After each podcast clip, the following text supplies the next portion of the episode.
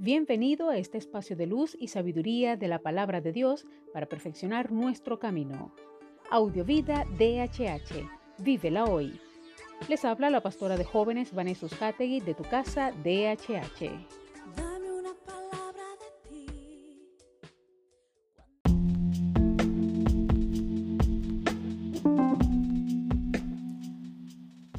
El mensaje de hoy se titula Amnistía. Salmo 103.12 dice, Eso sí que es mucha distancia. Desde el oriente al occidente, así de lejos, Dios ha alejado nuestros pecados. Siguiendo con la temática de los mensajes anteriores, pregunto, ¿qué sucede cuando confesamos nuestros pecados? Recibimos el perdón. Hay dos palabras claves relacionadas con el perdón, indulto y amnistía. El indulto cancela la pena del delincuente, por tanto, si está en prisión, puede salir libre a la calle. Sin embargo, no elimina los antecedentes penales de esa persona. Sigue siendo un delincuente a los ojos de la ley y esos antecedentes se pueden convertir en agravantes de cara a próximos delitos. Es decir, se suspende la pena pero no la sentencia de culpabilidad. Por favor, abogados, no pretendo ser técnica sino explicativa. La amnistía es muy diferente. No únicamente se suspende la pena de la sentencia, es decir, el reo puede salir libremente a la calle si estaba en prisión, sino que además se borran sus antecedentes, se eliminan todos los registros, es como si esa persona nunca hubiera delinquido. Su historial penal está total y completamente limpio. Cuando el Señor nos otorga el perdón de los pecados, no nos está indultando, antes, al contrario, nos está bendiciendo con amnistía.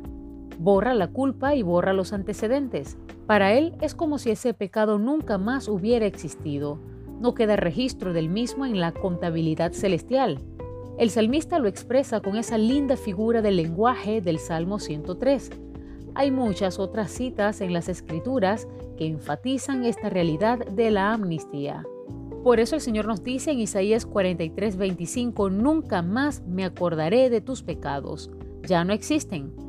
El sentido de culpa o vergüenza, si existen todavía después de la confesión, no provienen del Señor, sino del enemigo, el padre de todas las mentiras que pretenderá que dudemos del perdón. Confronta esa mentira con la verdad de Dios. Oremos. Amado Padre, gracias porque nos has hecho libres y has perdonado nuestros pecados, no solamente indultándonos, Señor, sino haciéndonos partícipes de una amnistía celestial.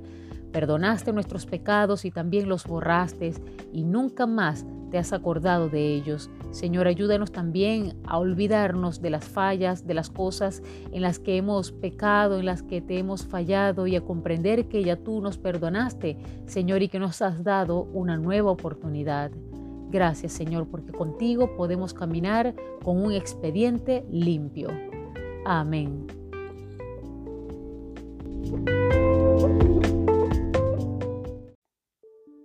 Comparte esta palabra y sea un canal de bendición en las manos de Dios para muchos. Recuerda, lo visible es momentáneo, lo que no se ve es eterno. Audiovida DHH. Vívela hoy.